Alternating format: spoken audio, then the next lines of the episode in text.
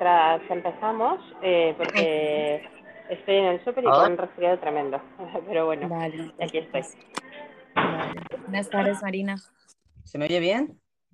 Sí, Perfecto. ¿Cómo estáis, chicas? ¿Qué tal? estamos bien. Esther se ha muteado porque me parece que es en el supermercado y hay mucho ruido y no quería que se escuchara así fea su transmisión. Vale, a ver, Sí. que me ajusto el volumen. A ver qué tal esto. Vale. Ay, bueno, me hacía ganas ya, ¿eh? Estar por aquí con vosotras. Sí, yo también estaba deseando este día porque es un tema bastante controversial, delicado a la vez y con lo que me contaste, pues bueno, me, me gustó mucho el tema, la verdad. Sí, además que no, Pru. Perdona. no, no, no te preocupes. Que digo que, que tengo dos, dos testimonios Ah, perfecto. en vez de uno. Sí, sí, sí, sí. Más, sumado de Esther, pues mira, le comentaba a Esther por privado que vamos a durar una hora y, me- y medio más o menos y le dije un poquito de quizás cómo podríamos organizarnos. Tú y ella tienen cosas que contar y yo podría ayudar en, en los términos, ¿no? De quién es realmente una matrona, qué es, quién es un, o sea, cuál es la función de una matrona o de un ginecólogo Ujú. Para que sepa muy bien cómo tiene que, cómo tiene que actuar y cómo tiene que tratar al, al paciente. Claro, ¿cómo se supondría, no? Sí, Ay, sí, hola Marineta. Eh, digo, igual, Hola, eh, igual Esther. comenzar por lo que se, por lo que es la obstetricia y lo que se considera violencia en la obstetricia, ¿no? sí. Sí, a ver, yo creo que lo... los- Ujú. Perdón. Sí, Claudia, sí. No, que yo quería definir los términos porque hay personas que no saben realmente qué es una matrona y cuál es la función que tiene. Normalmente confunden a la matrona con el ginecólogo y no es lo mismo. Y hay ginecólogos que son oste- oste- a ver, obstetras también. Esa palabra a mí me es difícil de pronunciar. Sí, sí, yo tengo que decir que, que la he aprendido con vosotras esta palabra técnica, ¿eh? Sí. No sabía que tenía esta, esta nomenclatura así, eh, no, no- sabía que existía una especialidad. Eh, me lo imaginaba, ¿no? Pero no tenía, no tenía noción de esa especialidad. Bueno, Sí, eh, si queréis, el apoyo en el parto, me parece que es. Bueno, es Sí, todo lo que tiene que que- ver con la salud reproductiva de la mujer, ¿no? O sea, todo lo que mm, incluye a profesionales que te deberían ayudar a llevar tu vida reproductiva saludablemente, ¿no? Eh, pues desde la anticoncepción al embarazo, fertilidad, luego durante el, durante el parto y el posparto, eh, hasta el porperio y bueno, etcétera, ¿no? Pero, pero claro, todo esto son eh, periodos muy delicados en los que se requiere eh, mucha confianza con los profesionales y la realidad hoy día es que esto está no solamente muy medicalizado, todos estos procesos, sino que además nos tratan como niñas enfermas eh, cuando esto es un proceso natural de vida, ¿no? Y, y entonces, bueno, pues Sí. al, al menos mi, mi caso va un poco por allí, ¿no? Entonces, eh, no sé por dónde queréis empe- empezar a enfocarlo. Vale, Sí, si yo, bueno, queréis, déjalo a Marina y luego yo comento. Es que creo que las dos hacemos un papel un poco parecido, Claudia, pero bueno, poco a poco nos vamos a ir, ah, eh, eh, pues eso, viendo un poco de, de complicidad. Eh, yo creo que como habíamos comentado, ¿no, Claudia? Que empezaremos un poco tú introduciendo, ¿no? Con las diferencias y un poco lo que viene a ser el significado de esta palabra que a la gente le, le sorprende tanto y un poco cada función eh, que tiene cada uno de ellos dentro de este proceso. Y luego ya eh, vamos a ir con los testimonios. Yo traigo un testimonio, ¿vale? De una persona anónima que me lo, que me lo pidió. Que bueno, tenemos que darle las gracias porque si no fuera por ella no sería posible este show, eh, que al final, pues mira, con una cosa y con otra. Y luego ya, Esther, también nos cuentas tu, tu testimonio y si da más tiempo, yo contaré el de mi madre, Ah, que me lo ha contado hoy. Y, y- y es curioso, es curioso también. Sí. Así que bueno, Claudia, aportar con los términos también, pues mira, encantada. Yo tengo aquí que me ha apuntado en qué se diferencia el trabajo de un ginecólogo con el de una matrona. Entonces, la mayoría de los ginecólogos son además, a ver si me sale, obstetras.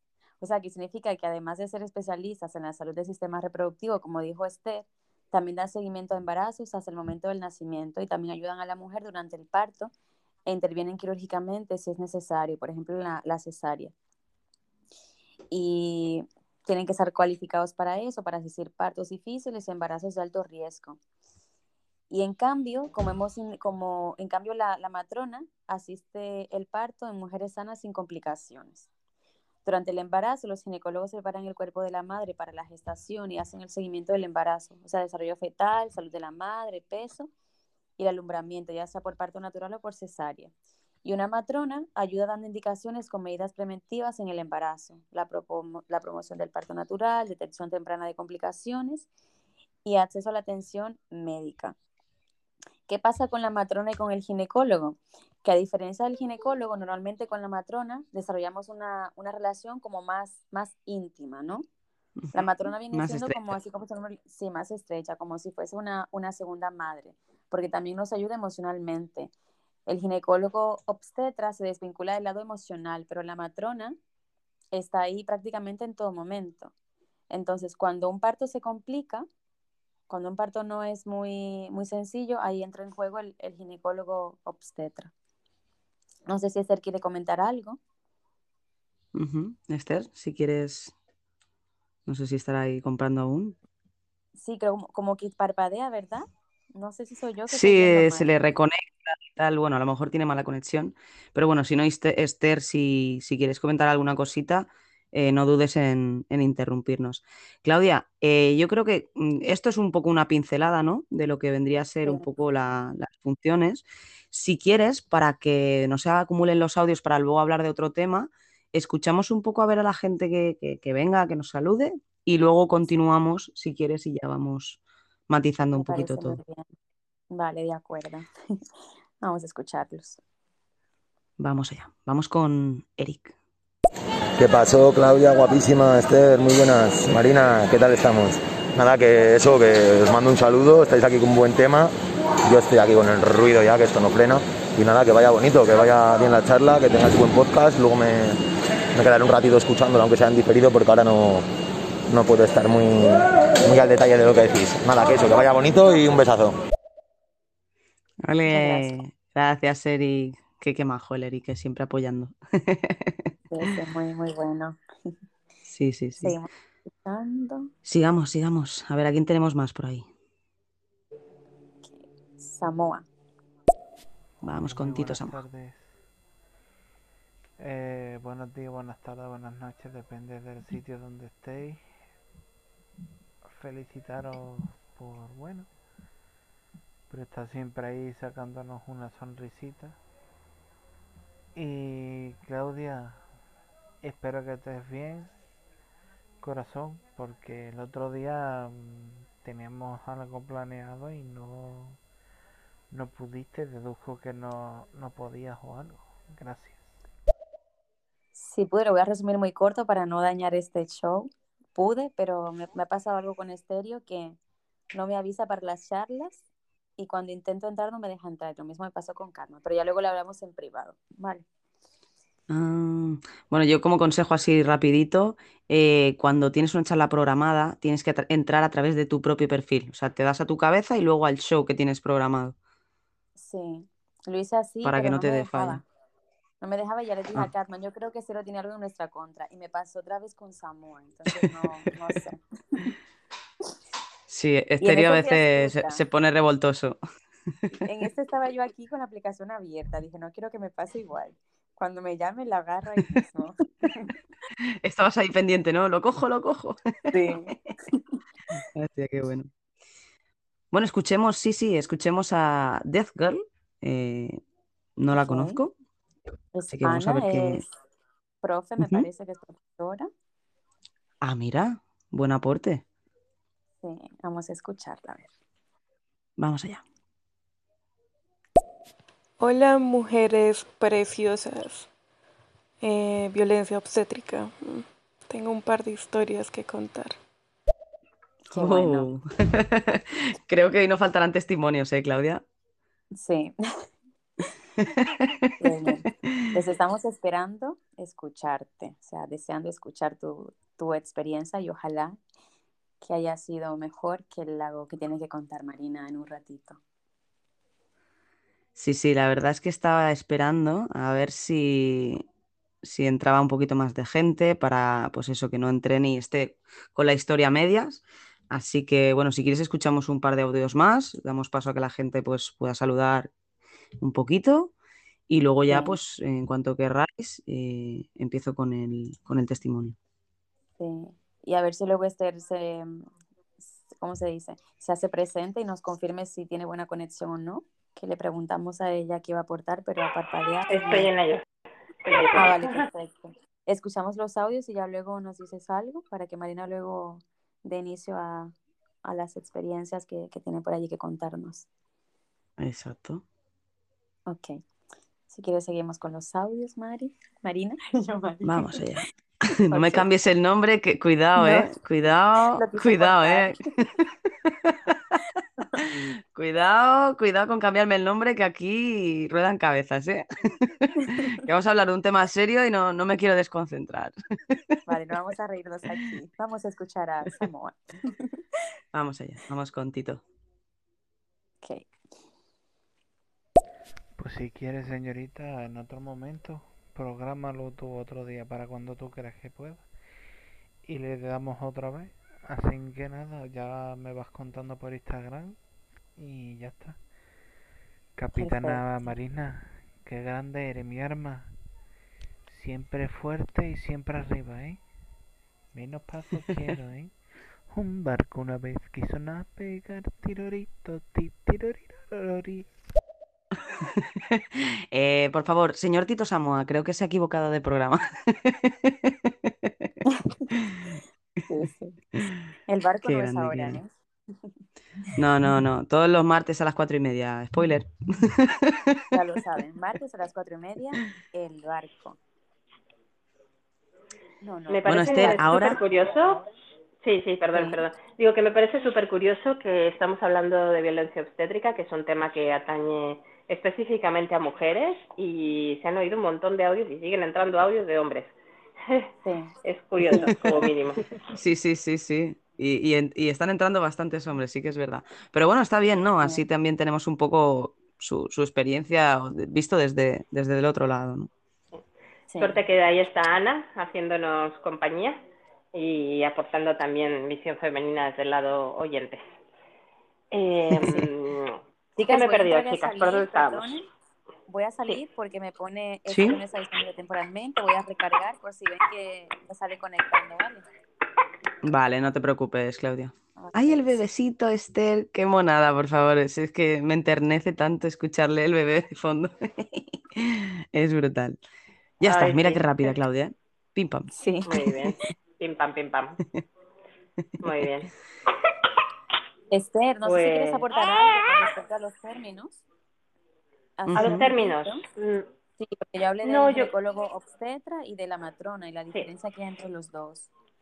Y si querías Bueno, decir algo yo creo que conforme vayamos explicando mm, los casos, yo creo que si sale algún término más, pues ya lo iremos aclarando sobre la marcha. ¿No? ¿Qué os Perfecto. parece? Vale. Sí, mejor, mejor.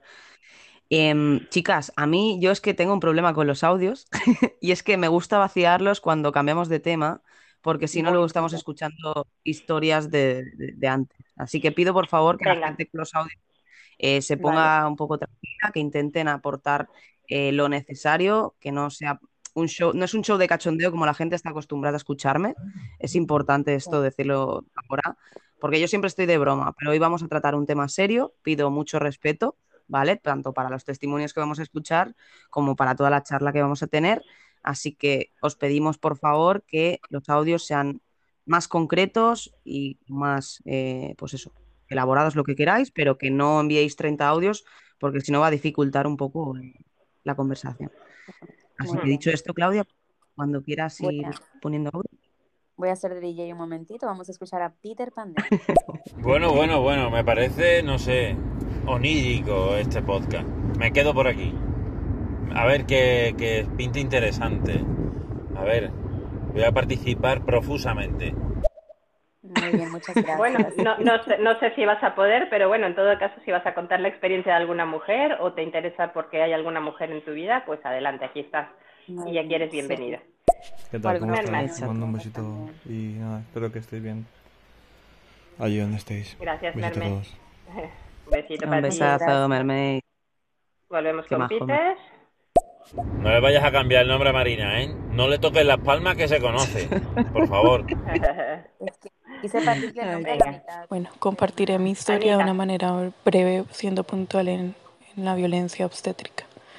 Eh, Ay, alrededor de hace unos 12 años quedé eh, embarazada y mientras estaba en mi trabajo noté que eh, empecé a sangrar. Entonces, pues luego de, de comentarle a mi jefe y llegar al hospital, cuando, cuando llegué al hospital eh, con un sangrado bastante considerable, eh, digamos que me atendieron en, en, est- en esto de triage, como donde le miran a uno qué tan complicado está Sí. el asunto. Y mm, primero fue una espera de alrededor de una hora para que me atendieran en ese triage. Me atendieron, eh, me revisaron. El doctor dijo, sí, efectivamente eh, está sangrando. Em, él pues eh, revisó latidos de bebé, se escuchaban latidos. Bueno, Ay, continúa con Pues-. Creo que ya continúa. Voy a darle. sí, Sí.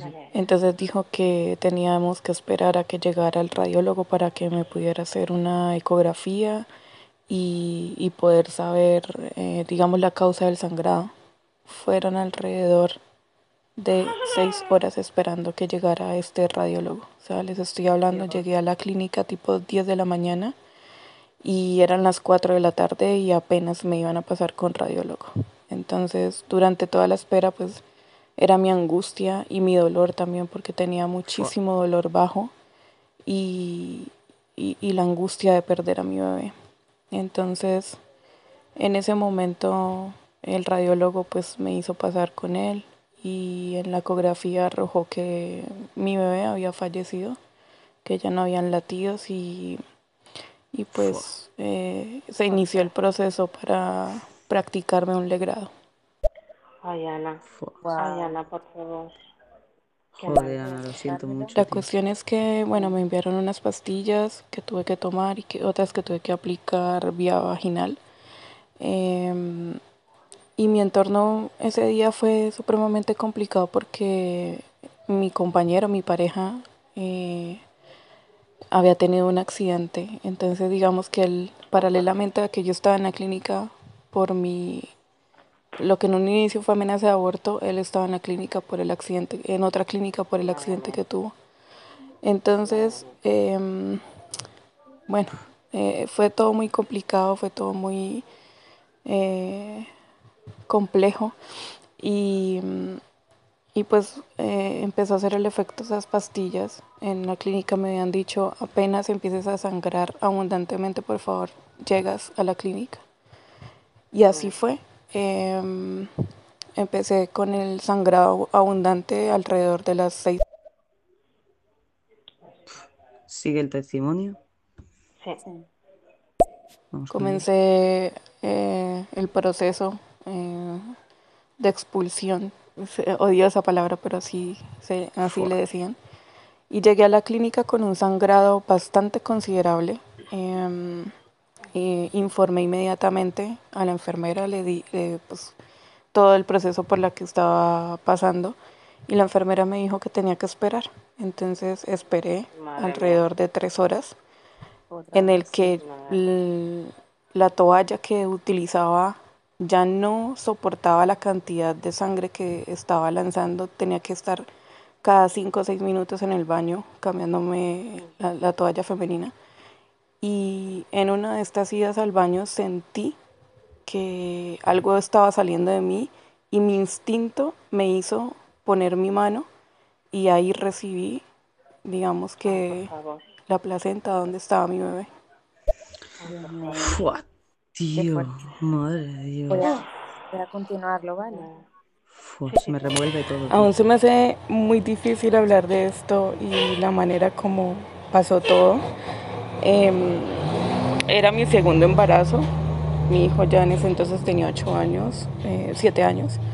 Y, y, digamos que pasar por esa situación de una manera tan cruel, en el que cuando recibí esa placenta en mi propia mano, eh, no sé, algo me llevó a tratar de mirar si, si mi bebé aún seguía, porque veía la, su, la bolsita donde estaba el líquido amniótico y no veía ningún bebé y, y, y tengo en mi cabeza metido el, el, hecho de que mi bebé se fue por un caño, literal.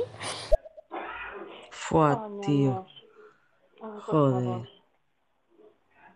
Madre de Dios. Es que muy, muy, muy... te mando un abrazo en la distancia, pero de los grandes, grandes, grandes, porque no me puedo ni imaginar el dolor, el sufrimiento. Eh, Totalmente. Y no, no sabes cómo te puedo eh, no solo agradecer, sino además alabar que seas tan fuerte y tan generosa para compartir algo con, con nosotros a través de este, de este directo, porque, pues lo que dices, es durísimo, durísimo contarlo, pero sobre todo volver a pasar la experiencia cada vez que lo cuentas, porque esto, yo no sé si hay algún día en el que se haga menos duro el, el, el poder explicarlo, ¿no? Ana, un abrazo desde aquí y, para eso es este directo, para la gente que está aquí que lo... que, mejor ejemplo que, lo que ha comentado Ana, es cómo se nos trata cuando pasan cosas relacionadas con nuestra vida reproductiva y, y no hay empatía, no hay profesionalidad, eh, o la profesionalidad que hay es mmm, antigua, ¿no? O sea, patriarcal, porque ya sé que hay gente que no le gusta esta palabra porque me dice que soy feminazi y no sé qué, pero es realidad. Son protocolos escritos por hombres para tratar a mujeres, cuando ellos nunca han tenido un parto, nunca han tenido una regla, no saben qué son los dolores, no saben cómo se puede sufrir eh, una espera cuando estás sangrando y, y, sin saber qué es lo que va a pasar con tu criatura. Eh, claro, es, es eh, protocolos médicos que tendrían que escribir mujeres para mujeres porque son las que entienden y han pasado por esas experiencias, ¿no? Y bueno, ya lo habéis explicado, pero en realidad el único rol que se le mm, reserva a las mujeres en estos casos es el de matronas. Claro que hay muchas ginecólogas, muchas obstetras y tal, pero como, como hay ginecólogos y obstetras hombres, pero matronas, de momento no hay matronas hombres. Hay sí, sí lo hay, sí. Yo tenía uno, Carmelo. Tuve un matrón. Ah, sí. sí Fíjate. En Fuerteventura. Rompiendo la regla.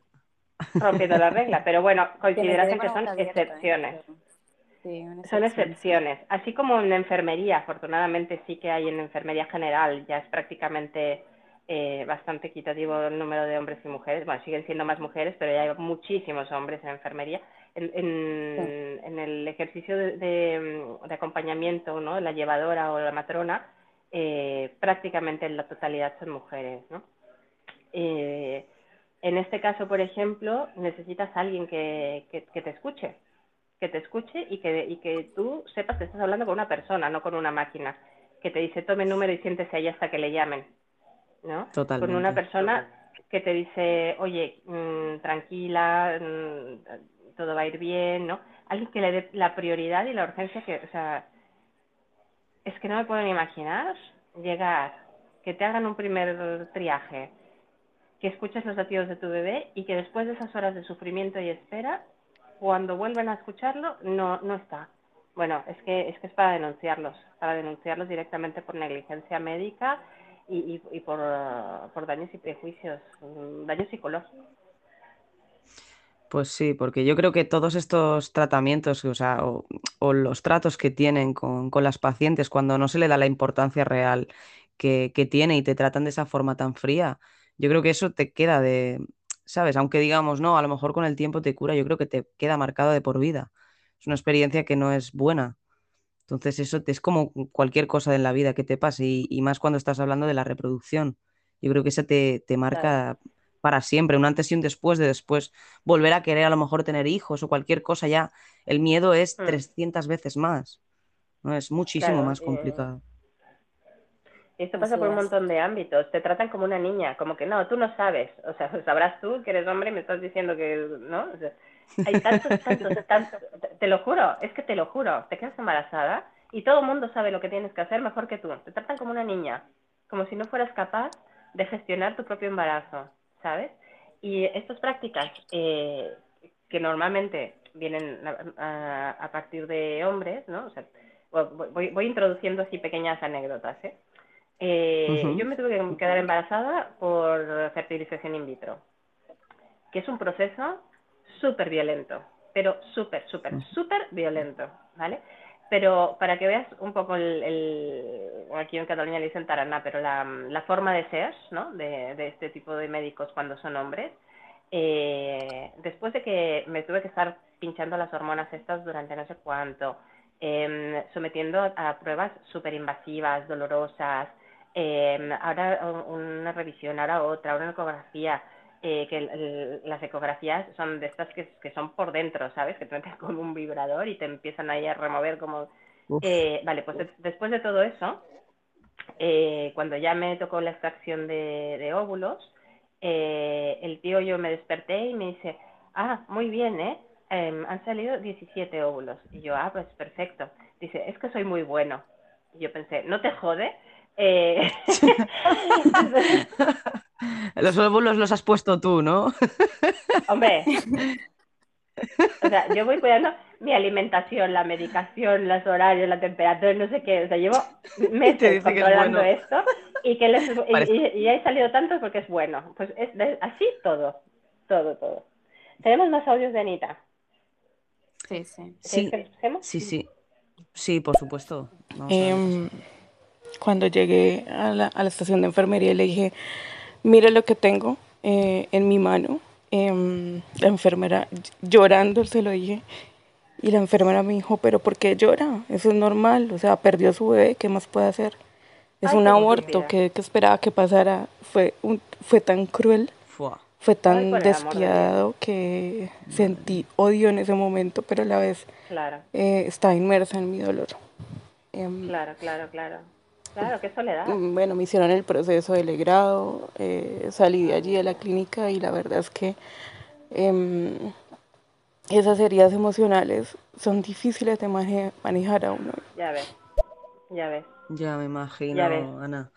No, y de verdad lo que ha dicho Esther, te agradecemos de corazón que, que cuentes tu experiencia porque al final este, este show que estamos haciendo es, es para vosotras, para todo el mundo que, que tenga dudas o que necesite un poco de, comprensión y, y que se sepan estas cosas, porque yo creo que también es un poco de miedo de qué me dirán o a lo mejor estoy exagerando. No, no, no estás exagerando. Has vivido eso y no te han tratado como te mereces. Cuéntalo porque al final eso ayuda, aunque en ese momento no querráis denunciar o no queráis quejaros, hay que ir tomando medidas, porque es que si no, después será otra mamá y después será otra y seguirán pasando esas cosas.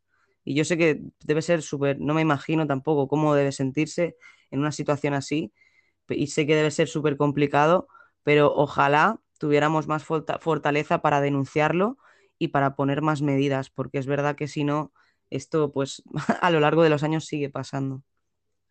Así es, sí, Y sí. es muy, muy fuerte, sí. Vamos a deshacernos de los audios, porque Sí. Peter creo que tiene grieta Deshacernos, deshacernos suena muy mal, Claudia, ¿eh? Vamos a quitar eso. de broma. Vamos a darle un, poco, un toque de humor al momento. Vamos a escucharlos, sí. chicos, para luego proceder a, a- a contar, como lo está haciendo Ana. Gracias, Ana, por, por la confianza que nos das y por contar esa experiencia que es muy, muy difícil. Yo que he sido madre, por suerte, no he te- bueno, he tenido algún tipo de embarazo, pero anembrionario. No he tenido ningún feto que, mm, que llorar, se pueda decir, pero psicológicamente uno no queda muy bien, porque tú esperas un bebé y resulta que no tienes nada dentro, que también es algo un poco traumático. Y bueno, Totalmente. vamos, sí, Ujú. escuchamos Vamos a con la. Pandemia. Yo es que estoy buscando dos chicas para hacer un trío. Ay, Antes de Navidad, por favor. Necesito dos chicas para hacer un trío. Mm, yo toco la guitarra, pues una que cante y otra que toque algo de percusión. No, lo corté porque no va con el, No sé, es un poco Eh, no, Peter, Me es que, a ver, yo, sa- yo sabía que iba a pasar esto en algún momento, De Marina eh, porque también, a ver, es que siempre estoy con el humor y a mí me sabe muy mal, pero hoy sí que estamos tratando un tema serio. Peter, te pido disculpas si no ponemos tus audios de, de cachondeo, pero hoy sí que es verdad que no es para, para estar con bromitas. Aunque intentemos quitarle hierro al asunto, al final yo creo que hay que darle un poco de importancia a lo que se habla. Así que bueno, Peter, esperemos que no se enfade y que, que entienda un poco el, el contexto del, del show de hoy. Y bueno, continuemos con, con Ana, no sé si nos ha dicho algo más. Sí. Bueno, mientras les cuento esto, pues obviamente lo conté muy emocional, conté lo que más tengo en mi cabeza. Eh, también hubo unos tratos muy fríos de este ginecólogo, ginecobstetra. Eh, era muy eh, eh, apegado a, la- a los tecnicismos. No hay una empatía, no hay un trato amable, no hay un, un, un trato humano. Em, simplemente yo me sentía como siendo parte de un ganado y que me estaban clasificando para hacer ciertos procesos en mí y después arrojarme como si eh, mi vida y- o la vida de mi bebé no tuvieran valor. Entonces, eso es lo que más pesa, ¿no? Eso es lo que más eh, te queda, digamos, cuando pasas por estas cosas. Mm, Claro. Claro. Claro, porque tú lo sientes ya como tuyo, tú te haces tus películas, tu- tu- tus emociones están ahí a flor de piel y te viene alguien y te está hablando con esa frialdad o es, es que no me lo puedo imaginar, o sea, no... mm. Tenemos un último audio de Anita. Ok. Vamos allá. Eh, gracias a ustedes por abrir estos espacios. Eh, no pensé emocionarme tanto, pero pues como les digo, eh, digamos que es una herida que, que está ahí, que no, que duele aún, eh, pero no duele con, con resentimiento y no duele con odio, duele porque eh, digamos que de cierta manera eh, la ilusión y, y el amor que le tuve a este bebé em, aún permanece, entonces tal vez por eso es el dolor. No es sufrimiento, para nada. Y, y agradezco que abran estos espacios y, y pues bueno, espero no, no haberlas puesto tristes con mi historia. No, Ana, muchísimas No, gracias. solo, solo faltaría, Ana. Muchísimas gracias. Exacto, solo Chicas, faltaría. Sí, encima, encima que has contado tu testimonio con todo tu corazón para que la gente pues pueda conocer un poco otra his- historia. Yo de verdad te, te lo agradezco profundamente. Nosotras vamos a contar algunos testimonios también. Y, y bueno, chicas, os voy a pedir una cosa. eh, si no sabe mal, por el cariño que le tengo a Peter, voy a dejar escuchar el último audio. No sé si será una disculpa o seguirá de cachondeo. Si sigue de Vale. cachondeo lo quitaré, pero quiero darle una oportunidad porque obviamente él a lo mejor no conocía el contexto y él Claro ha entrado con su mejor intención, ¿vale? Luego ya Vale, al sí. final sí que reproduciremos lo que ha dicho, pero ahora mismo no, no es el momento. Así que vamos a poner el último audio que ha enviado, a ver qué nos dice y empezamos con la historia. Yo reitero mis disculpas. eh, incluso he intentado contactar por Marina y mandarle un privado por Instagram para que no los pusiera, porque no me parecía que estaban alineados con el tono que ha cogido el podcast, que es bastante serio. Y bueno, y me uno a todas vosotras en mandarle un abrazo a esta chica y decirle que siento mucho su dolor y, y nada, que espero que, que encuentre, no sé, que le reconforte quizá el poder abrazar a, un, a su hijo que ya tiene o, o que nuevamente quede embarazada y pueda haber un nuevo niño en sus brazos. Muy bien, muchas Por gracias. supuesto. ¿Ves? Peter no falla, yo a Peter le tengo muchísimo cariño. No he visto ni los mensajes que me has enviado, Peter, pero te conozco y, y sé que eras consciente de que no iba al tono. No pasa nada, ya está, ya te hemos reproducido, ya lo ha dicho. Y ahora, chicas, si queréis, eh, puedo leer el testimonio de la chica anónima para que podáis conocer su, su historia. Perfecto. Bueno, este es un texto que ella redactó y yo lo voy a, voy a leer lo que ella nos cuenta. Bueno, empieza así. Dice, denigrada o ayudada. Este es mi caso. Este es mi testimonio. Tengo 28 años. Acabo de pasar una cuarentena de COVID y en la cual he descubierto que estoy embarazada. Actualmente ya no tengo COVID y estoy de 10 semanas. Empieza mi aventura como madre primeriza y me toca la visita a la matrona. Y sobre todo, estoy llena de dudas sin resolver y mucha ilusión. Mi experiencia con la matrona fue la siguiente. Le cuento que es mi primera consulta y mi primer día en la calle después del COVID. Entonces ella saca el librito que te acompaña durante el embarazo y empieza a hacerme las preguntas básicas para ir rellenándolo. Edad, enfermedades, me pregunta peso y estatura, a lo cual respondo que actualmente no sé cuánto peso. Ella me hace levantarme para pesarme y antes de que me suba la báscula ya me comenta con bastante desprecio que estoy demasiado flaca. Y aún no me había ni pesado, me pareció muy poco profesional. Siguiendo con mi librito, me pregunta si soy fumadora, lo cual respondo que he fumado hasta el momento, pero que ya durante el COVID no fumaba tanto y poco después de saber que estaba embarazada dejé de fumar tabaco, incluso me daba asco el olor. En el librito marca, que no soy fumadora. Acto seguido me pregunto si consumo drogas. Mi respuesta fue totalmente sincera. He fumado marihuana hasta el momento en que supe que estoy encinta. En la casilla de drogas marca que sí, que soy consumidora de marihuana. Acto seguido veo que hace consultas en el móvil. Hay que decir que se veía bastante joven a la matrona, debía ser una matrona también primeriza. Me comunica que a partir de ahora me harán un seguimiento de cannabinoides en orina cada mes y que deberé hacerlo delante de una enfermera en el mismo PAC. Es un PAC, es, un hospital chiquitito donde vas a hacer la revisión. Y que esto sería protección al menor en ese momento la interrumpo y le explico que yo no soy fumadora, que no fumo actualmente ni tengo intención de hacerlo mucho menos, porque afecta al bebé. Su respuesta fue, bueno, eso ya se verá. No te imaginas la de gente que pasa por aquí y nos miente. Fui tonta. No me supe defender en ese momento, o sea, ni en ningún momento más. Fue para mí algo muy incómodo, pero luego pensaba, ¿quién es esta mujer para criticar que estoy flaca? ¿Y quién es esta mujer para llamarme mentirosa? Se hace llamar matrona, pero a ello tiene que tener tacto con las embarazadas, porque además están mucho más sensibles. Y las preguntas de estas chicas, para todos vosotros, es, ¿a alguien le ha pasado algo parecido con su matrona, de que tengan que hacerle un seguimiento? Eh, ¿A alguna le ha hecho algún seguimiento? ¿Qué tiempo puede llegar a durar? ¿A alguien le han dicho que delante de una matrona, o sea, ¿a alguien le han dicho a una matrona que es consumidora de marihuana? Y si es así, ¿qué reacción han tenido las matronas ante este aspecto que, bueno, ella ya no era fumadora? Y bueno, y con esto el, un poco el testimonio de esta chica que pues tiene miedo, tiene dudas y, realmente es, sobre todo un miedo porque, claro, no es consumidora, pero sí el hecho de que tener un seguimiento eh, de, de, ese trato que tuvo con la matrona pues le hace estar un poco, pues, ¿no? Con, ese miedo, ¿no? De ser madre primeriza y, con todos estos obstáculos que le pusieron. No sé qué pensáis al respecto vosotras.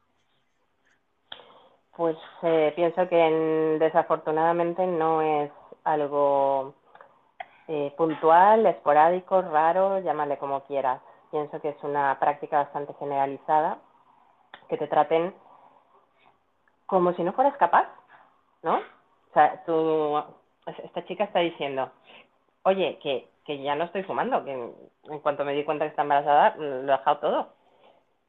Bueno, bueno, o sea, no te creo, ¿no? O sea, como si fueras una niña. y que le estuvieras diciendo, no, papá, ya no lo voy a volver a hacer. Bueno, ya veremos, ¿no? O sea, sí, sí, sí, sí, sí, sí. Y, y eh, con amenazas, ¿no? ¿no? Y, y, además es que lo vas a tener que hacer aquí, enfrente de nosotros se perdona, que soy una delincuente, ¿no? Entonces, eh, yo le diría que no lo permita. O sea, la tranquilidad en el embarazo es muy importante. Y, bueno, enlazo un poquito, porque si ella está ahora empezando, es muy importante que tome una serie de decisiones de cara al, al parto. Em, yo cuando me quedé embarazada, tuve eh, diabetes gestacional. Es un tipo de diabetes que solo te da mientras estás embarazada. ¿vale? Y si a ella le decían que estaba muy flaca, pues a mí todo lo contrario, ¿no? O sea, ya de entrada, cuando, cuando fui al principio con el ginecólogo para decirle, oye, que no me quedo y tal, Ah, era por el sobrepeso, seguro. ¿Sabes? O sea, todos mis males eran por el sobrepeso, todos. ¿sabes? Y te- ya directamente te llaman gorda la cara, ¿no? Que tú, tú dirás, bueno, pues no sé, pesaré 200 kilos. No, no, es que tenía una masa muscular pues un poco por encima de lo de... Pero que, que, vamos a ver, yo encuentro tallas en, en, en las tiendas y tampoco es la eh, sexta XXL, ¿sabes? O sea, eh, eh, soy de talla L, pues eh, tengo sobrepeso y por eso no vengo embarazada. Bueno, pues cuando la diabetes gestacional, lo mismo. Hoy vas a tener que controlar la dieta y tal. Y me mandaron a, a un endocrino generalista. ¿no? O sea, yo esto por una mutua privada. Eh, y me dijo, y seguramente esto va a ser cesárea, porque los niños con, de, de, con madres con diabetes gestacional salen muy grandes y entonces esto va a ser cesárea. Y ahí me sonaron todas las alarmas, todas las alarmas. Es como, porque yo sí que ya había leído que hay un montón de cesáreas innecesarias, ¿sabes? O sea, Uh, un montón de hospitales que practican cesáreas, pues para organizar los tiempos de los médicos, básicamente, ¿sabes? Programadas. Y eso es muy, Sí. muy dañino para la mamá y para el bebé, porque no respeta los tiempos. Entonces, si ahora que está empezando y son los primeros controles, está con esto, que vaya pensando cómo quiere que sea el resto de su embarazo, su parto y su posparto. Que cambie de matrona, que leve una queja si hace falta, ¿vale? Pero en la seguridad social tú puedes elegir que te cambien de profesional. No sé si por el tamaño del, del equipamiento es posible o no, pero merece la pena por la tranquilidad que te da buscar otro profesional que te dé confianza. Yo en mi caso eh, dejé la pública, ahí la privada, perdón, y me fui a la pública porque pensé, es que no puede ser que ya de entrada yo me tenga que resignar a que esto va a ser cesárea. Digo, mmm, voy a pedir una segunda opinión, no fui a la pública, pero una segunda opinión y oye, todo lo contrario. Ahí encontré una ginecóloga que era un cielo, pero un cielo, que me decía, no, no, tú si, si vas bien con los controles y tal, igual puedes tener parto natural. Yo, vamos, fui mmm, Jolín. disciplinada, no, lo siguiente, ¿vale? Lo llevé todo a rajatabla. Eh, y es verdad que hasta el último momento no se sabía si, porque de peso yo iba bien, eh, pero no se sabía si iba a poder ser parto natural o no. Y al final fue parto natural. Mi niña salió Pues tres semanas antes, eh, perfecta, perfecta de tamaño, de medidas, de peso, de todo. Es verdad que mi placenta fue más grande de lo habitual, pero era la placenta, con lo cual ya, ¿no? Pero si, hay una cosa de la que estoy súper orgullosa es de haber dicho no. O sea, no me vas a obligar, no, o sea, no me vas a decir tú lo que yo tengo que hacer con mi cuerpo, con mi hija. Eh, esto es muy importante, muy importante que todas las mujeres que se queden embarazadas desde el minuto uno empiecen a tomar esas decisiones. Si pueden o no pueden optar a un parto natural, si lo quieren, qué beneficios tiene, porque igual que cuando empezamos a tomar métodos anticonceptivos, todos los métodos son la pastilla, todos es meternos hormonas hasta las cejas, y esto altera muchísimo nuestro sistema, el que nos obliguen a hacernos una cesárea impide una serie de procesos químicos que son muy necesarios para la recuperación en el posparto tuya y para la eh, primera alimentación del bebé. Entonces, eh, hay que informarse, hay que informarse y no permitir que nadie te haga sentir como que no tienes ni puta idea, que es la sensación que tienes todo el rato, ¿no? De cuando, Claro. cuando alguien te dice, no, no, súbete allí, no, esto es, es habitual, y tú, "Uh, no sé, es que es imprescindible, ¿no? Entonces, bueno, pues es ir con seguridad. Sí, Porque yo, Esther, habla. Sí, claro. Ah, vale. No, que me parece súper triste, ¿no? Que el personal que te esperas que te dé apoyo es el personal que te da la espalda. El caso de Anne, el caso que ha comentado Marina ahora mismo, ¿no? ¿A dónde vas a acudir, por Exacto. ejemplo, si eres una primeriza, si no tienes experiencia absolutamente con nada y luego no sientes confianza con tu matrona? ¿A dónde vas a acudir? Una persona que no tenga la opción de irse a un privado como tú lo hiciste, ¿qué puede hacer? Muchas han No, no, yo hice el- el proceso-. Dime. Claro, Al revés ha dicho que lo inverso. hizo. Sí, sí. Ujú. Yo primero me fui a, a- a la privada porque pensé, bueno, pues así me garantizo, ¿no? Pero no, no, que va, que va. La pública, la pública es la mejor, de verdad, ¿eh? mucho. Yo, por Sí, ejemplo, en, en mi caso tuve muy buena experiencia porque, a ver, me encontré con, tuve una matrona, o sea, coincidencialmente, eh, tuve mi primera hija en el norte me fui a, viaje a Huelva, cuando regresé al norte me tocó la misma matrona en mi segundo embarazo. Y eso, yo, como le dije a Marina, es que una matrona es como si fuese tu madre, te trata con amor. Cuando te toque, te toque ir al ginecólogo, ya te pregunta qué tal te ha ido. A mí me llamaba inclusive por teléfono, qué tal te fue Claudia, cómo te trataron, qué estudios te hicieron. Y estuvo conmigo en todo momento. Por eso me choca que ocurran cosas así cuando una matrona está formada para eso, ¿no? Para, para los primeros pasos de una mujer en el embarazo e incluso para el parto también cuando no hay dificultades. Y me parece ya, que... pero no, no te... Sí, sí, termina, claro, perdona. No te preocupes, no, que esas personas deberían hacerle un análisis o una, una prueba para ver si están capacitados para, para atender a personas. Porque hay Ah, personas que tienen la carrera, pero, es- pero no están listos para tratar con los seres humanos. Sí, sí, sí, bueno, sí. Sí. Sí, además Y de hay hecho lo que comentabas- de deshumanización, sí. Que lo que comentabas, Esther, Sí. eh, yo es verdad que tengo entendido, a ver, yo no he sido mamá, ¿vale? Soy la que menos sabe, pero la que más quiere información.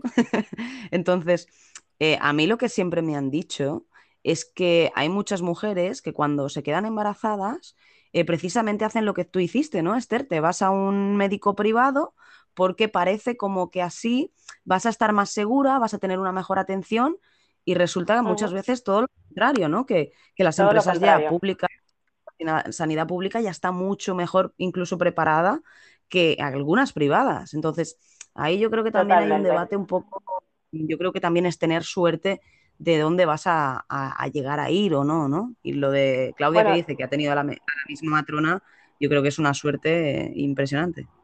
Sí. Sí, sí, sí. Y no sé Bueno, hay que tener en cuenta que los hospitales privados son negocios, entonces no quieren perder eh, ni tiempo ni dinero. Si no Sí. tienen programadas los, los partos y no saben cuánto van a durar, están dedicando recursos que no saben si van a recuperar. Esto es así de duro, ¿eh? Entonces intentan minimizar el número de partos naturales.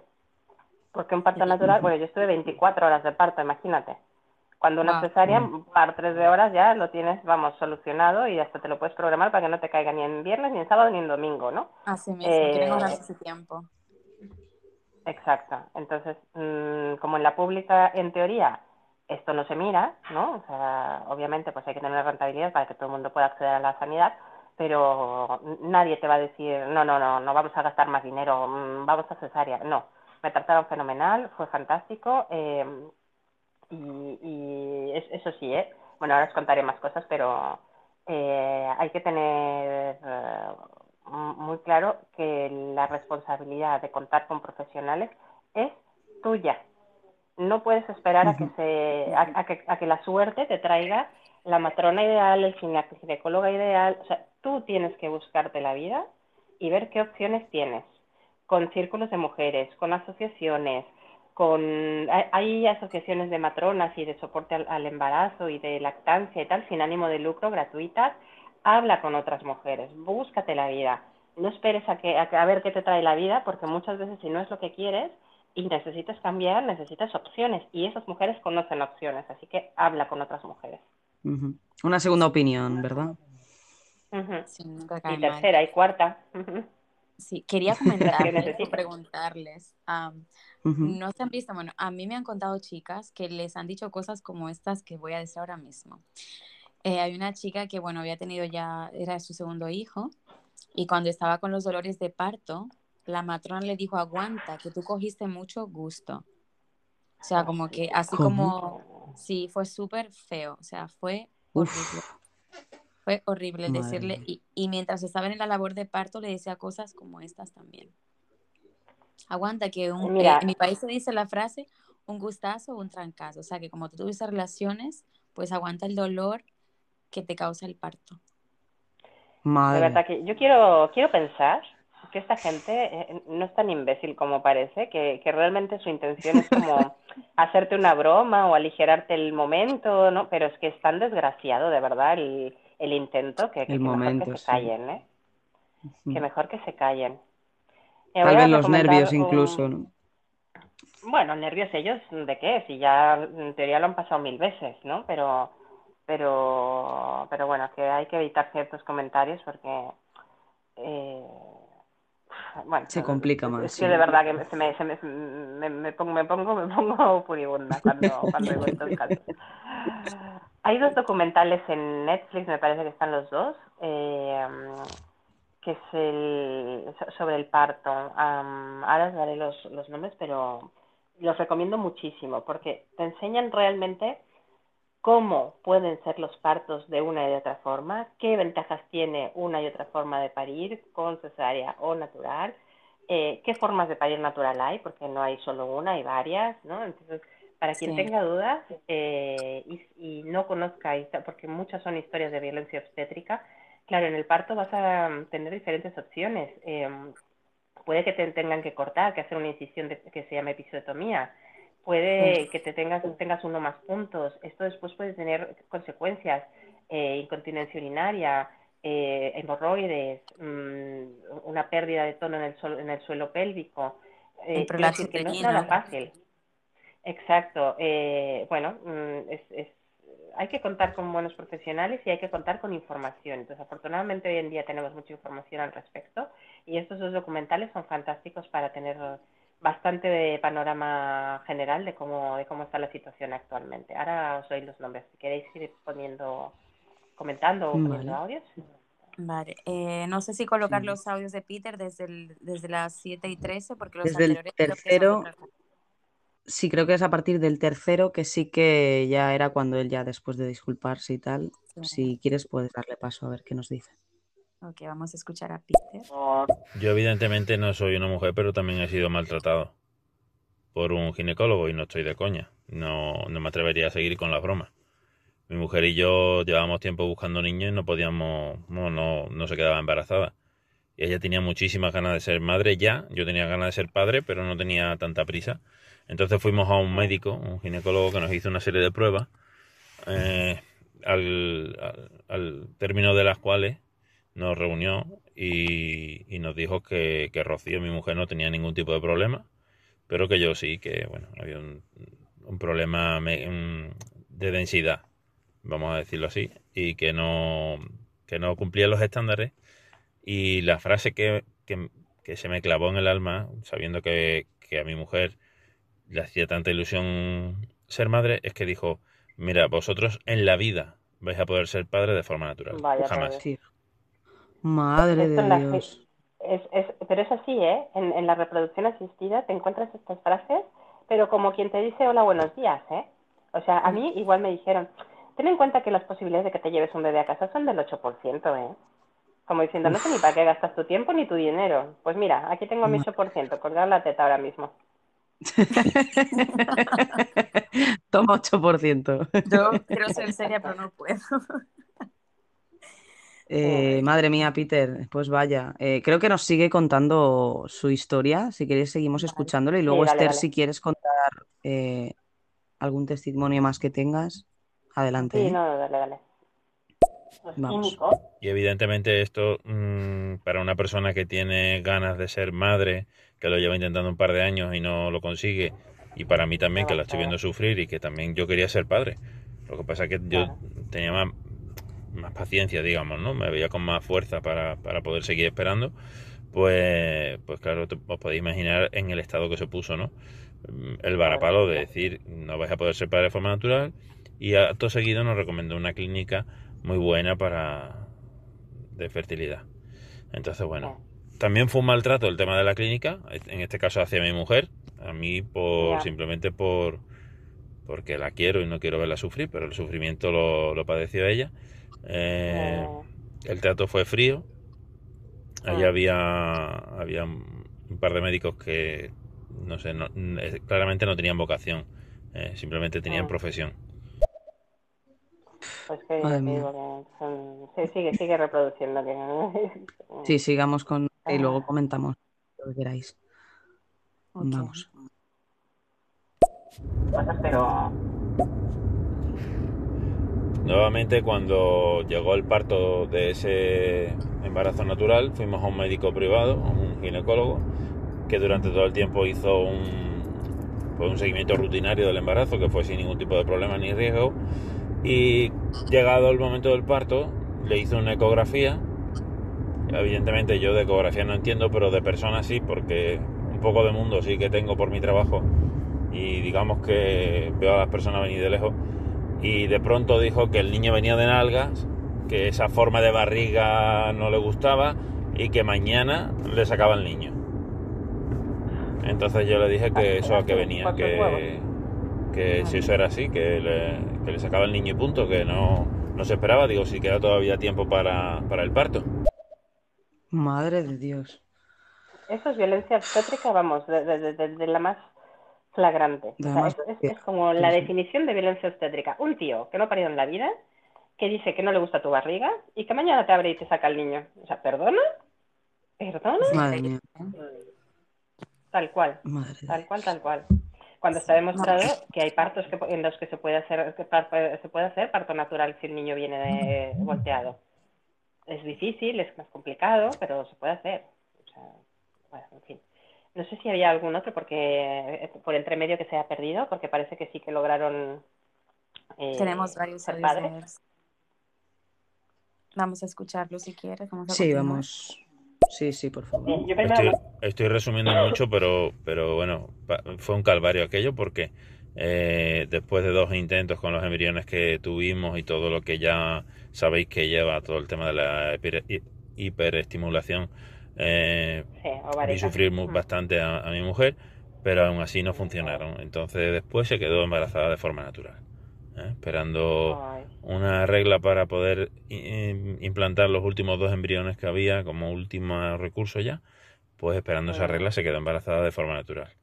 Ahí me volví a sentir maltratado porque, bueno, ya Claro. no solo me habían dicho que no iba a poder tener hijos de forma natural y, bueno, esto al final tienes que asumirlo, sino que ya había además que, que me habían robado y que había sido objeto, tanto yo como ella, y jugando con nuestros sentimientos, de una estafa.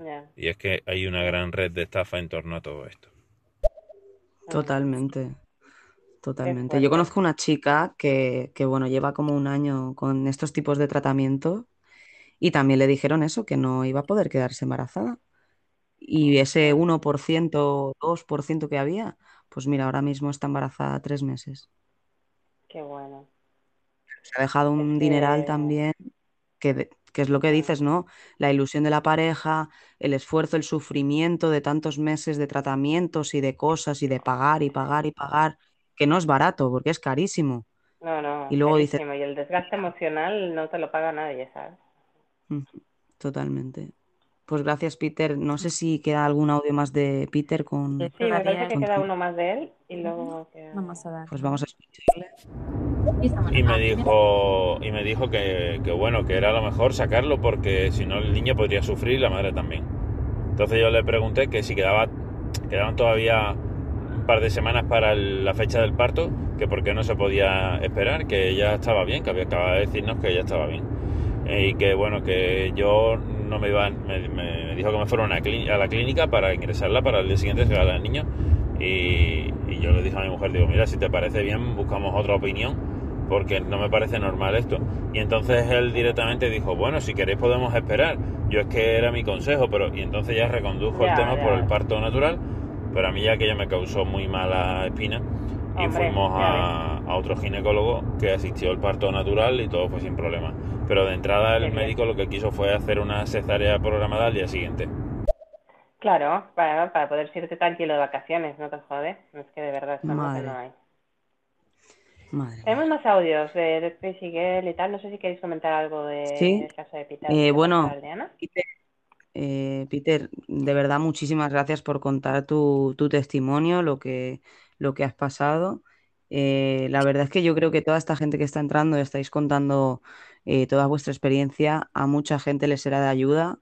Todo esto después lo vamos a subir a Spotify, no sé chicas si lo subís a alguna otra plataforma, pero creo que va a ser muy bueno que, que otras personas puedan escucharlo y, y a lo mejor pues tomar esa precaución que dice Esther, ¿no? De, de buscar más, más opciones, de preguntar varias, en varios sitios, de no quedarse con lo primero que te dicen, ya que puede ser un gran error. Así que gracias, Sí. Peter. El documental que os comentaba se llama El Renacimiento del Parto. Y no sé si hay dos o tres incluso. O sea, están en Netflix. Eh, Súper pues recomendable. Y nuevamente agradecer a Peter porque no solamente es súper útil contar con estas historias, sino que mm, verlas desde el lado masculino y mm, ver cómo también se sufre desde ese lado es importante, ¿sabes? Porque parece que nos quejamos porque somos mujeres, pero no, esto afecta a familias enteras, a parejas. Eh, suerte tu, tu mujer de, de, tener al lado a alguien que la apoyaba, su comprensión y tal, porque a veces eh, el, el hombre también sí toma un rol más pasivo, en plan, pues bueno, pues no sé, como no es mi cuerpo, pues como no, no, no sé yo lo que tú digas, ¿no? Entonces eh, todavía es más difícil para la mujer tomar una decisión. En cambio, muchas veces ese soporte de decir, oye, ¿qué te parece si pedimos una segunda opinión? Es todo lo que te hace falta para sentirte fuerte y decir, oye, pues sí, otra, una segunda opinión. Mm, eh, es súper importante contar con, con esa involucración y ese apoyo de la pareja. Así que enhorabuena y entiendo que ya sois padres, o sea que felicidades. Eso es lo, eso es lo bueno de, de la historia que nos ha contado Peter, la verdad. Así Mm. que bueno. Eh, sí, chicas, no sé, Claudia, si mm, Esther, lo que queráis, podemos escuchar un, un par de audios. A mí sí que me Sí. gustaría, Esther, si tenías algún testimonio más que contar o si nos querías contar alguna cosita más, me gustaría que tuvieras ese Vale. tiempo para, para explicarlo. Yo tengo otro testimonio, pero si no da tiempo hoy, no hay problema, haremos una segunda parte si vemos que la gente le gusta Perfecto. y que necesitan desa- desahogarse y seguir hablando del tema, que veo que hay bastantes cosas ahí eh, en el aire. Sí, tenemos vamos audios con de Ana, si os Ana, parece. pero Sí.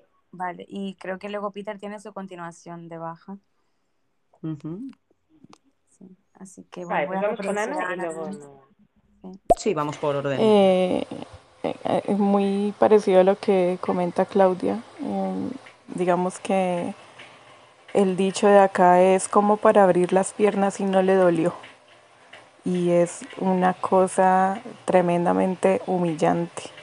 Cuando yo lo escuchaba en el hospital con amigas que están teniendo sus bebés y he tenido la oportunidad de acompañarlas y cuando ellas están, eh, digamos, con las contracciones, eh, sienten el dolor y, y- y se están quejando y llega la enfermera a decir, eh, como cuando abrió las patas ahí sí no le dolía.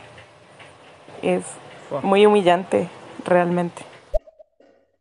totalmente. Sí, sí. Vamos a continuar. Eh, aquí en Colombia no se acostumbra mucho el uso de matronas, todo es digamos que a nivel clínica, hospital, ya sea público, ya sea privado. Creo que las matronas solamente se ven, digamos, en aquellas regiones donde no hay un acceso a, a, a este tipo de centros médicos y, y que más bien sí se rodea mucho de cultura, sobre todo ancestral. Y, mm, y es el caso de, de la, bueno, de las tribu Wayuu acá en Colombia. Eh, ellos se hacen cargo de, de, de los embarazos con, a partir de las matronas, pero es muy raro acá en Colombia encontrar esos. Ah, pues mira, tenemos Sí, información de ahí de... Sí. En América más Latina como hay más descaro, yo creo, en cuanto a, quizás en España ya violencia obstétrica, ¿no? Pero quizás de una forma un poco más disimulada. Pero allí a veces la gente es muy mal hablada y te lo dice así descaradamente, lo que ha dicho Ana. Si abriste las piernas para tal cosa, lo puedes abrir tranquilamente para tal cosa. O sea, ¿cómo no puedes traer un hijo al mundo si tú has permitido que te, o sea, si tú has tenido relaciones sexuales para no decirlo de forma vulgar, ¿sabes? Ujú. Es como si una mujer no puede decir ser madre, o sea, no puede sentir dolor en el parto si ha tenido relaciones sexuales. O sea, es muy, muy, muy feo. Patético. Ay, Dios Mm. mío. Sospecho Pues que sí. Gorka es un niño, pero no sé. A ver. Gorka.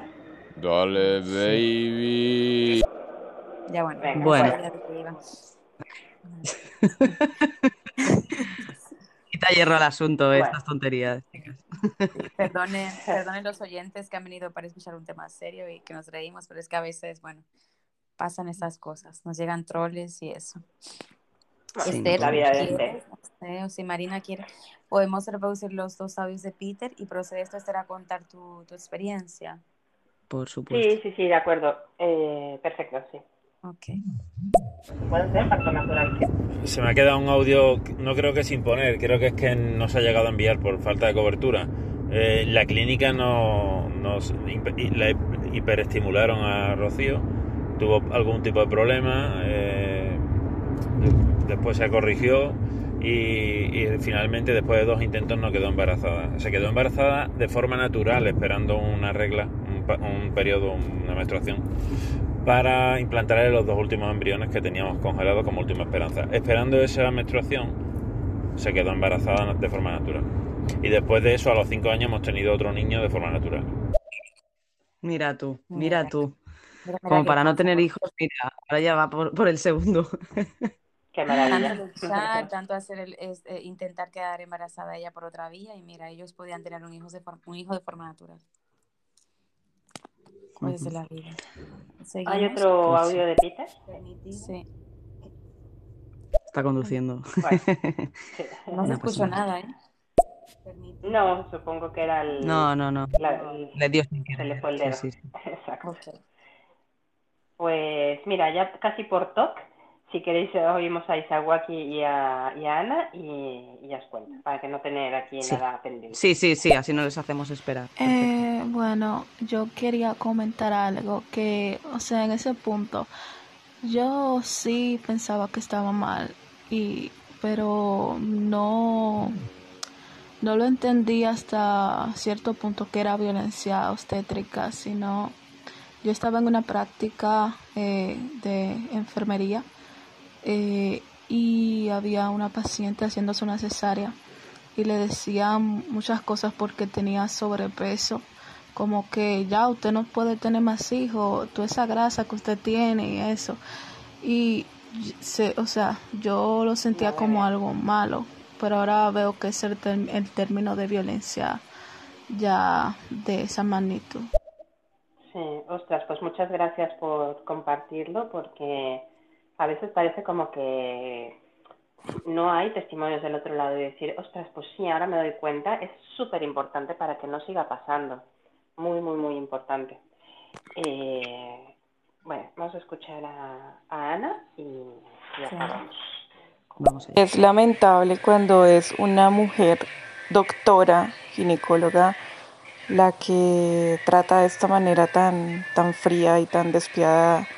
Em, en el caso que les voy a contar, seré muy breve, fue a mi hermana, ella también estaba lamentablemente teniendo una pérdida.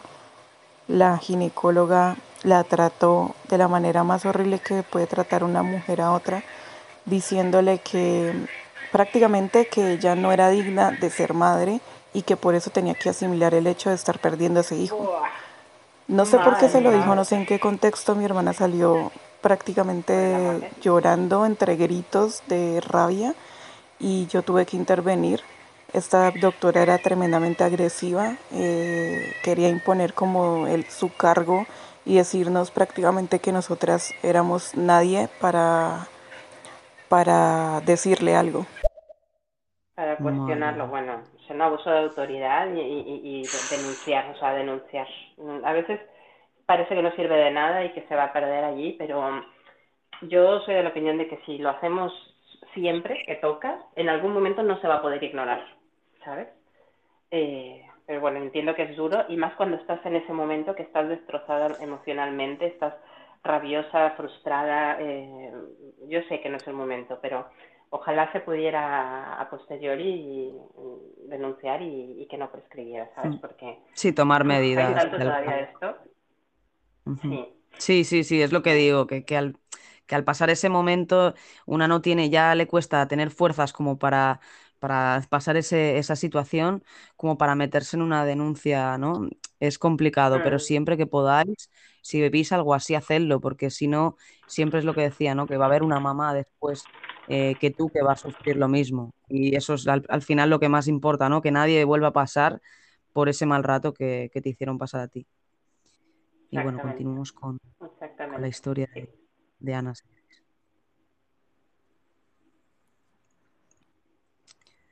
Continuamos con, con Eh, Ana. obviamente pusimos una queja, eh, hicimos como un conducto en medio del dolor que es una pérdida tener que estar en estas diligencias, ¿no? Que van más allá de, de, de un de lo que está sucediendo. O sea, nos toca sumarle un proceso legal para exigir respeto. Y mm, esta doctora, cada vez que nos veía en la sala, eh, gritaba cosas, decía cosas horribles.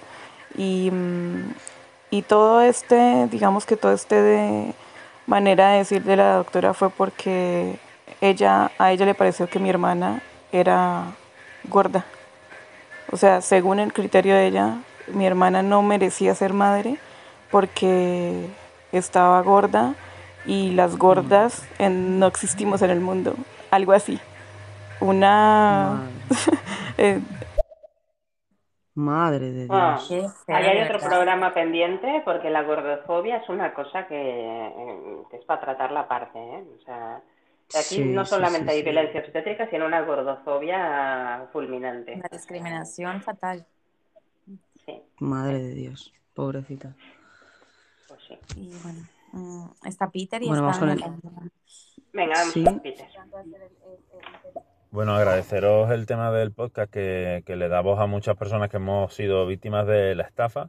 Yo solo en lo económico y en lo emocional, mi mujer también además en lo físico. Y, y quería poner un punto sobre el- lo que viene después, ¿no? Sobre el embarazo. Eh, hay una parte donde podemos, podemos reaccionar, que es cuando ves que no te, no te estarán, no te están tra- tratando bien, puedes declinar la opción que está que, que- de- del médico que te está atendiendo y buscar otra opción. Pero el problema viene con, con la manipulación que hay, ¿no? Que hay muchas personas que no son primerizas, no somos expertos en nada de Sí, esto sí. Y, y manipulan muchísimo a, la embarazada y todo Sí. es por optimizar recursos, cuadrar vacaciones, ahorrar un trabajo a alguien o cuadrar una agenda. Y es una barbaridad, o sea, es terrible todo lo que pasa y, y es una realidad. Así es, tal cual, tal cual, tal cual, tal cual. Eh, te hacen sentir culpable, ¿sabes? En plan como, bueno, yo es lo que te recomiendo, ¿no? Como decía, bueno, si tú quieres hacer otra cosa, ¿no? En plan, si se muere tu hijo es tu culpa, ¿no? Ante ese tipo de chantajes, ¿qué vas a hacer? Pues hacer caso de lo que, de lo que seguramente, en teoría, debería ser lo, lo correcto, ¿no? Pero bueno, Claro, porque fin. viene de un profesional. Dice, bueno, me voy a fiar porque me lo está diciendo un profesional, ¿no? Que es la persona que se supone que me va a guiar en mi proceso. Mm, mm. Y Se igual supone, pasa sí, en se procesos, supone. en procesos de aborto también, que es lo contrario al embarazo. En procesos de aborto ocurre más, ocurre más violencia en este caso. Imagínate, o sea, imagínate. Eh, desde que las hacen sentir que, que, mm, el, el profesional o la profesional que se dedica finalmente a realizar eh, pues los procedimientos, que ahora afortunadamente es un poco menos invasivo, pero siempre va a ser agresivo con el cuerpo, muchísimo, ¿no? Y, Sí.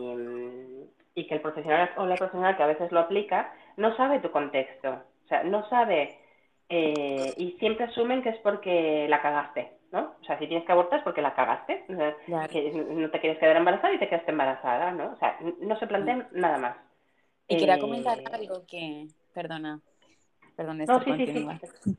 Vale, con No, respecto al- a, los abortos, ¿no? Se supone que en España, cuando tú vas a, a tu, a, tu, a tu médico de cabecera o hablar con tu matrona sobre que quieres abortar, porque a veces hay, hay mujeres que comienzan su proceso de embarazo, ¿no? Van a, a la matrona, su cartillita, como dijo Marina antes, y después se lo han pensado bien y cambian de opinión y no quieren tener al bebé, ¿no? Se supone que tanto la matrona como el médico de cabecera tiene que informarle a la embarazada sobre las ayudas que ofrece el gobierno eh, a una embarazada que no puede hacerse cargo de su hijo. Y uno de ellos es que como que se le da una ayuda mensual para que pueda eh, sustentar los gastos que durante el embarazo, que posiblemente después del embarazo tenga una ayuda también. Y ahí me han comentado chicas que no tenían ni idea de esto cuando van a una, al hospital a hablar con que quieren abortar. No se les convence. Simplemente se les dice, tienes siete días para pensártelo, pero no le dan ninguna opción. Entonces, claro, cuando los ves ahí en documental, le dicen no, porque le comentamos a las embarazadas que tienen una ayuda por parte del gobierno Y me han contado, pero nunca me dijeron eso. Quizás si yo en ese momento hubiese tenido esa información, no aborto porque mi razón de abortar era porque yo no tenía los recursos suficientes, no tenía trabajo, Claro, no tenía capacidad. esto, no tenía tal. Claro. Y no me informaron. Entonces yo creo que también el, el personal sanitario está obligado a dar la información que tiene que dar, pero ni hay buen trato, ni hay tampoco información sobre esto. Claro. Sí, la desinformación es algo, es algo bastante peligroso por lo que dices, ¿no? Después te puedes arrepentir de haber tomado un- una decisión u, u otra. Sí. Y bueno, Esther, parece que no te van a dejar hoy contar tu historia, ¿eh? Porque seguimos teniendo audio. Sí, y yo en, en nada, en 15 minutitos voy a apurar un poco. eh, tengo una cena, pero, pero quiero pues escuchar el testimonio de, de Esther. Escuchemos estos últimos audios, audios también y a ver si nos da tiempo a todo. Si queréis podemos poner audios. No sé si vosotras queréis alargar un poquito más el show. Por mí no hay, no hay problema, lo que vosotras queráis. No, no, yo por mí también lo cerramos. ¿eh? sí, escuchamos vale. los audios y Esther cuenta su, su experiencia Vale. y bueno, nos despedimos. Ok, ok, perfecto. Pues vamos a agilizar ahí con los audios. He visto que Esther tiene práctica ahí. Y esa era la expresión, es que las gordas no pueden traer hijos al mundo porque van a generar más gordos. Ah, O Dios. sea, Madre. ¿en qué cabeza cabe un prejuicio de esta índole y más en un profesional de la salud, profesional entre comillas, y en una mujer que salga unas palabras a otra mujer, sobre todo en este estado? Eh, es lamentable y es violento. Eh, bueno, en el proceso en el que hicimos de, de poner la queja an- ante esta doctora no pasó nada porque resultó que ella era pareja del, del director de, del hospital y, y pues no, no se pudo proceder así, mm, digamos, de una manera más profunda porque salía el director científico con un montón de excusas y apegados a muchas cosas y legalmente no se pudo hacer nada, pero digamos que sí mm, eh, hizo que, que muchas mujeres empezaran también a denunciar hasta que unos años después eh, tanto el director como la doctora y otros doctores que también como que como que también estaban amañados ahí en el poder eh, pudieron ser removidos de su cargo. Así que lo que ustedes dicen puede que no suceda nada, pero es una gotita para llenar un vaso. Así que es muy importante. Exacto. Entre todos. Sigamos, sigamos con, con Ana si queréis. Otra cuestión, no sé si ya la han tenido en cuenta, pero me parece violento cuando, bueno, acá en Colombia sucede mucho, no solamente en el nivel obstétrico, sino también en general de la salud, cuando eh, el paciente permanece solo porque no permiten que un familiar esté cerca a ellos, a no ser que sea ya riesgo de muerte. Pero si no es así, una mujer que llega a tener a su hijo, que tiene una complicación de embarazo, que, mm, que necesita estar en el hospital, no permiten que tenga acompañante y esta mujer tiene que prácticamente desplazarse sola, eh, estar todo el tiempo sola, no tiene un apoyo familiar, esperando en una sala sola, o sea, es terrible. Vaya. El, totalmente. el protocolo en, en Europa, que además es compartido por España, pero el protocolo en Europa es diferente, afortunadamente. Pero bueno, aún así Sí. no nos salvamos, también tenemos lo, lo nuestro. Tenemos dos últimos audios, no, tres últimos audios, uno de Peter y dos de Cindy Tami, que anda por aquí. Vamos a ver, Vamos Peter. allá. Os dejo, os lo dicho, os agradezco el podcast y enhorabuena por el tema y por cómo lo habéis llevado. Y nada, nos vamos por aquí, ¿vale? Un abrazo para todas. Gracias, Peter. Muchas Gracias a gracias por haberte pasado a, a contar tu, tu experiencia. La verdad es que es lo que ha dicho Esther, que, que nos encanta el hecho de que tengamos un punto de vista de, de un hombre y que no únicamente pues, sean testimonios de mujeres. Así que gracias, Peter. Y vamos con una mujer fantástica, Cindy Tami, a ver qué nos cuenta. Hola chicas, buenas tardes.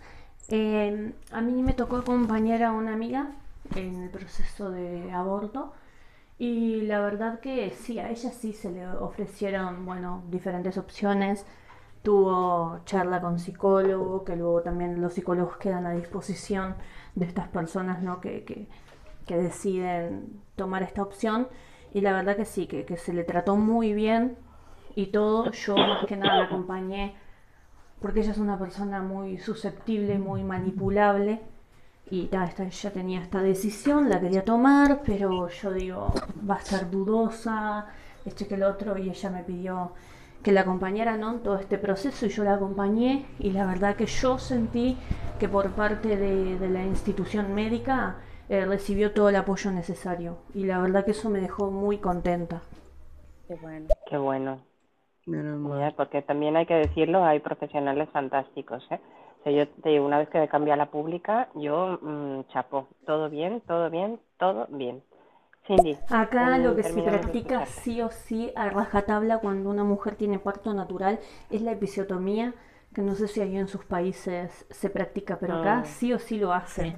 O sea, no entiendo, todavía supuestamente es por un tema de que no quieren que la persona se desgarre o lo que sea. Yo creo que es más fácil u- que se cure una herida que se hace natural en el cuerpo, como un desgarro, que bueno, quizás si ves que tiene poca dilatación o lo que sea, entiendo que tú tomes esto, pero se hace siempre, en todos los casos. Entonces me parece, eso sí que me parece algo invasivo, algo que no se ha tratado, pero bueno, tampoco es que las mujeres han movido o han hecho eh, gran escándalo, ¿no? Por esta situación. Entonces como que lo tomas.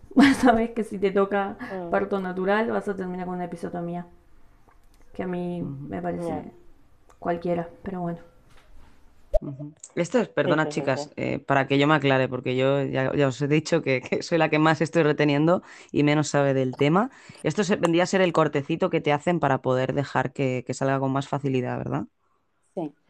Sí. Es lo que dice también, vale. o sea, con el, con la excusa o con el tema, con el propósito de que no haya un desgarro por donde sea, ellos dirigen el corte por donde se supone que va a ser más rápido la cicatrización, ¿no?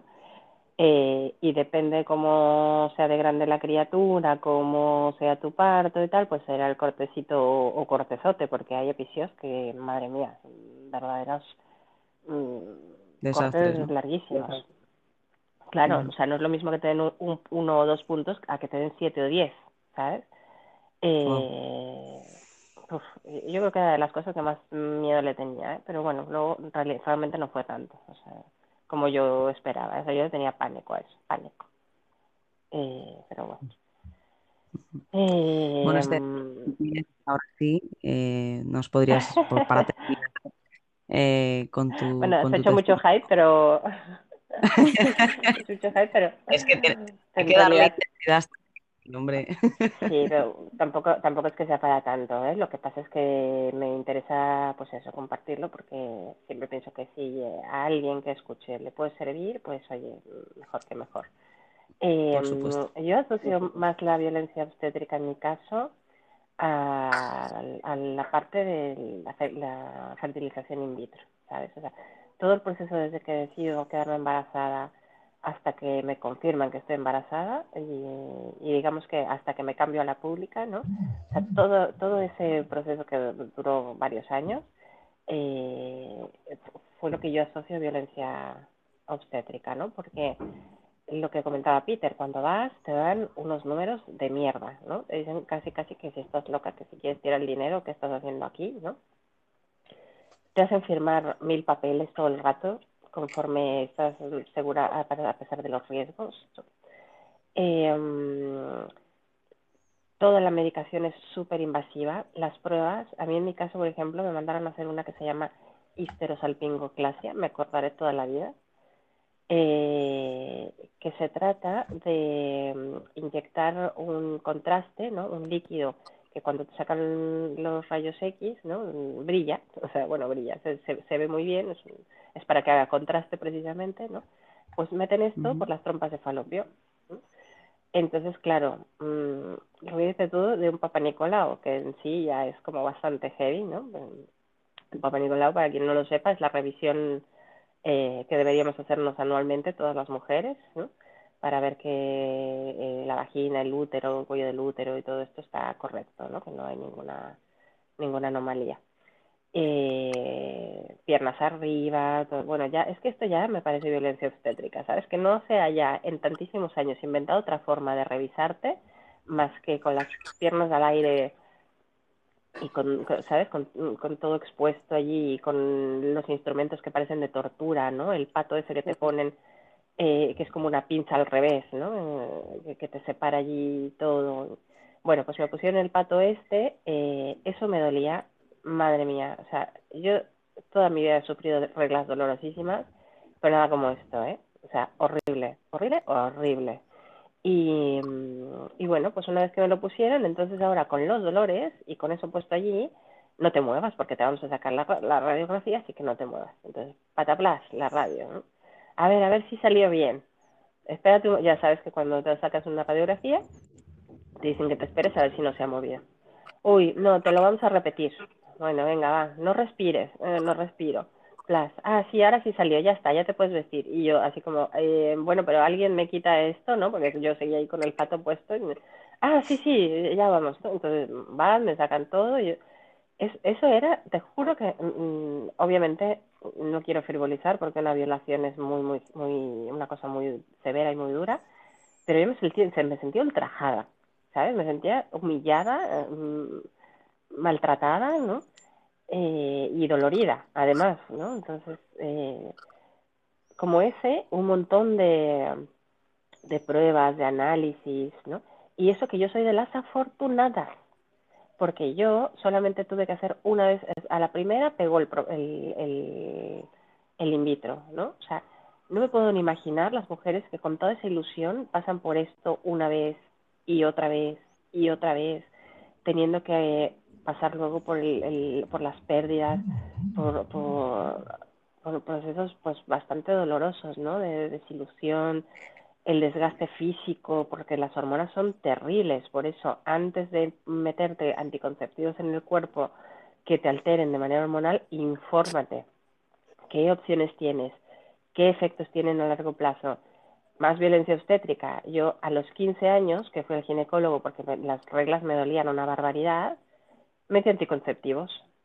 Para, no para que no me quedara embarazada, sino para que no me doliera la regla. Esa fue su, su solución. Y efectivamente no te duele la regla porque, porque te estás metiendo una cantidad de hormonas en el cuerpo que flipas.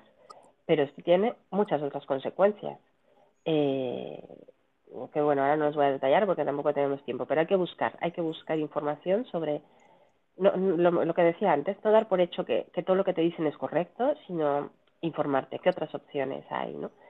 En el caso de la in vitro es todo tan secreto, ¿no? Como que sigue siendo este proceso tabú tan doloroso, tan íntimo, tan privado, que no se habla en círculos de mujeres y que yo creo que es muy necesario, porque es un proceso en el que se vive muchísima soledad, muchísima incertidumbre, muchísima angustia y que los profesionales no te, a- no te suelen ayudar. A menos en mi caso también fue una mujer la que me llevó este, este proceso de in vitro. Eh, y bueno, yo me sentía regañada todas las veces que iba. Ponte así, ponte así. No, ya, viste, ponte, quita, o sea, sube, baja. Con, cero empatía, ¿no? Es como... Luego me la cambiaron un tiempo porque había sido madre. Y yo, "Eh, ¿cómo? Al final la había tenido que adoptar. Entonces pensé, quise pensar. Claro, una mujer que se dedica a hacer esto todos los días y que no puede ser madre también tiene que ser durísimo, ¿eh? Durísimo. Eh, entonces yo quise ser como empática con ella. Y afortunadamente después, pues eh, te digo, por mi forma de ser y que soy súper curiosa, pues me informé de todo, pero es que aún así, eh, en el otro lado, ¿no? Todas las hippies que te dicen, no, porque respira y el parto en el agua y en la pelota rebota, así no sé qué, y te, y te dan mil cosas. Mira, yo el día que estaba de parto, yo lo único que quería era que me drogaran ya. Y estaban allí, todo, todo- eh, efectivamente, ¿eh? las salas de parto ahora han cambiado mucho, ya no son quirófanos, ya son unas salas de parto monísimas, que muchas tienen pues la, la bañerita allí para que te des masajes, mm, no para parir, sino para que te des masajes mientras dilatas, la pelota para que saltes y tal, pero eh, es que no me dio ni tiempo de usar todo eso, ¿sabes? Tenía tantísimo dolor que yo lo único que quería era que me, que, que me pusieran la epidural y, y, Y que y salga ya, un poco de. Bueno, que salga todavía du- duró más o- otras 12 horas, ¿eh? Pero, pero, pero bueno, Wow. fue larguísimo, durísimo. Entonces es importante tener acompañamiento. hay que buscar a otras mujeres. Y si no tienes otras mujeres, como en mi caso, porque yo no tengo madre, porque murió cuando yo era niña, eh, estoy sola en un país extranjero, tengo amigas, pero no, no ninguna ha sido madre, eh, hay que buscar círculos de mujeres. Hay que buscar unas figuras que se llaman doulas, ¿vale? Que son eh, pues una combinación entre matrona y, amiga espiritual, ¿no? Que, que, te acompañan mucho en este proceso, ¿no? Eh, a todos los niveles, psicológico, físico, eh, emocional, ¿no? Eh, es importante buscar estas herramientas porque si no estamos muy solas y mm, ser feminista, en mi caso, ¿no? que yo soy muy feminista, no es lanzarse a la calle a gritar o a vandalizar nada, es cuidarte y cuidar de las otras y darles el beneficio de la duda antes de criticarlas y ser empática y mm, escuchar a tu cuerpo y hacer que se escuche tu opinión. Eso es eh, para mí ser feminista, nada más. Pero eso no se consigue sola, no es un proceso individual, eso tiene que ser un proceso colectivo, porque solamente si somos muchas vamos a lograr realmente cambios fundamentales para estar mejor en esta, en esta sociedad y en este mundo. Totalmente de más esto porque quiero que Marinita también pueda contar lo, que quería contar. Eh, sí, bueno, si queréis. Reacciones. No, no, me ha gustado mucho. Una segunda parte, creo. Sí, tengo el, testimonio, lo voy a guardar para hacer una segunda parte. Creo que es, es bueno dar más oportunidad a que todo, toda la gente pueda comentarlo, ya que he puesto audios solo fans para poder terminar el día de hoy, eh, ya que no podemos eh, tener más tiempo. Y tienes mucha razón, Esther. Yo querría puntualizar que al final ya no solo las mujeres, tanto los hombres como todas aquellas personas que puedan llegar a estar afectadas o que vean a gente que quieren y que pasan por esas situaciones, al final la justicia la tenemos que tomar cada uno de nuestra mano por las situaciones que pasemos y apoyar lo máximo posible a esas personas que, que lo pasen, ¿no? Que ya no es un que ya el feminismo muchas veces, como dices, ¿no? Que, que se malinterpreta, el feminismo es una lucha por, por, la igualdad y por unos derechos que, bueno, pues que durante años se han, se han, luchado y que ahora, por suerte, dos gracias, está tergiversando mogollón, eh, ya sea por los medios de comunicación o por gente que no tiene esos conocimientos. Así que espero que, bueno, nosotras aquí aportamos nuestro granito de arena y de verdad gracias a todos los que han participado y han aportado estos testimonios. Y a vosotras, por supuestísimo. Muchísimas gracias a ti, esperando que se repite, eh, que se repita. Y muchísimas gracias, Esther, por tanta experiencia que tienes y, y todo ese aporte que, que, nos has dado el día de hoy. bueno, compartida, no desde la profesionalidad, pero sí desde el amor y desde eh, la intención de que esto sirva a, a quien pueda escuchar. Por supuesto, ya te puedo asegurar yo que sí que, te lo agradecen de, corazón. Eh, sobre todo la chica que ha dado el, testimonio. Es anónima, no puedo decir quién es, igualmente tampoco la, la conocéis.